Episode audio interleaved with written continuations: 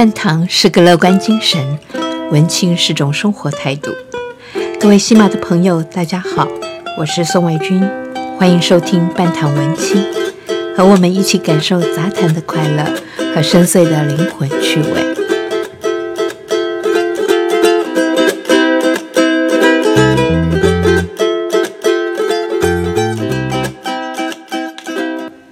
大家好，我是宋卫军。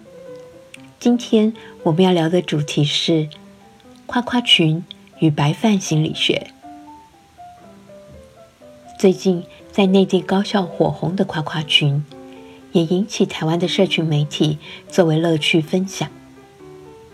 从你被拉到群里的那三分钟里，让人脑洞大开、充满创意的各种夸奖迎面而来，狂轰猛炸，使人想起。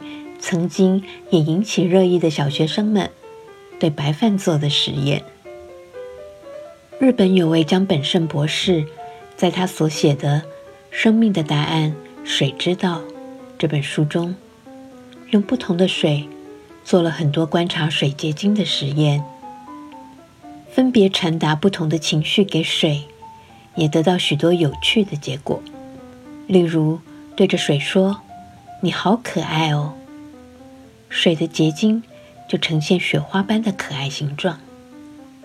可是对着水说“王八蛋”，水的形状竟然变成一个结构断裂、像恐怖片里面沼泽熔岩的状态。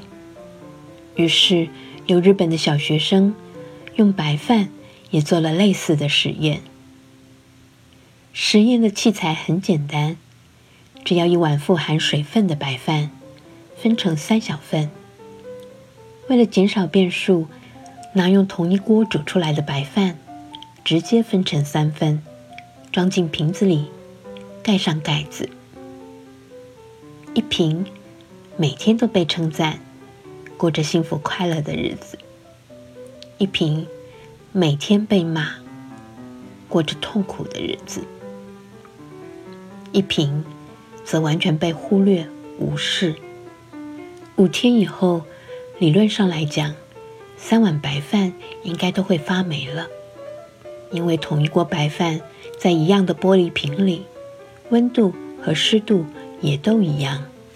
可是被赞美的白饭，连续五天都被小朋友们不断的称赞，说它好乖、好可爱。五天以后，这瓶白饭里虽然生了一点点的黑色霉丝。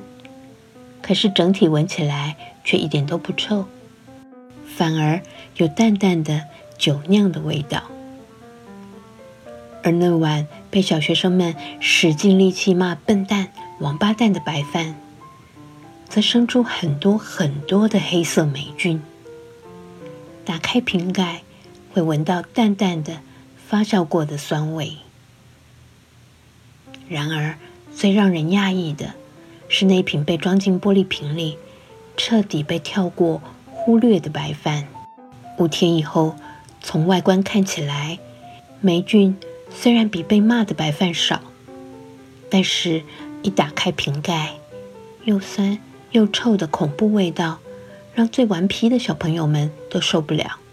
从这个简单有趣的实验，我们不难体悟到一个观念：连白饭。都可以感受到赞美、咒骂、忽略，而产生了不同的发霉的状况。那么，更何况活生生的人呢？虽然夸夸群很有可能是另一个速生速朽的互联网现象，可是它也同时提醒我们赞美的力量，让自己的亲人、周遭的同学和朋友。同事时时刻刻感受到我们的关心，不要让批评和冷漠筑起人与人之间的心墙。您说是吗？您想好今天要夸奖您身边的人什么了呢？以上是今天的半堂文青，谢谢宇宙无敌可爱的您今天的收听，我们下周见。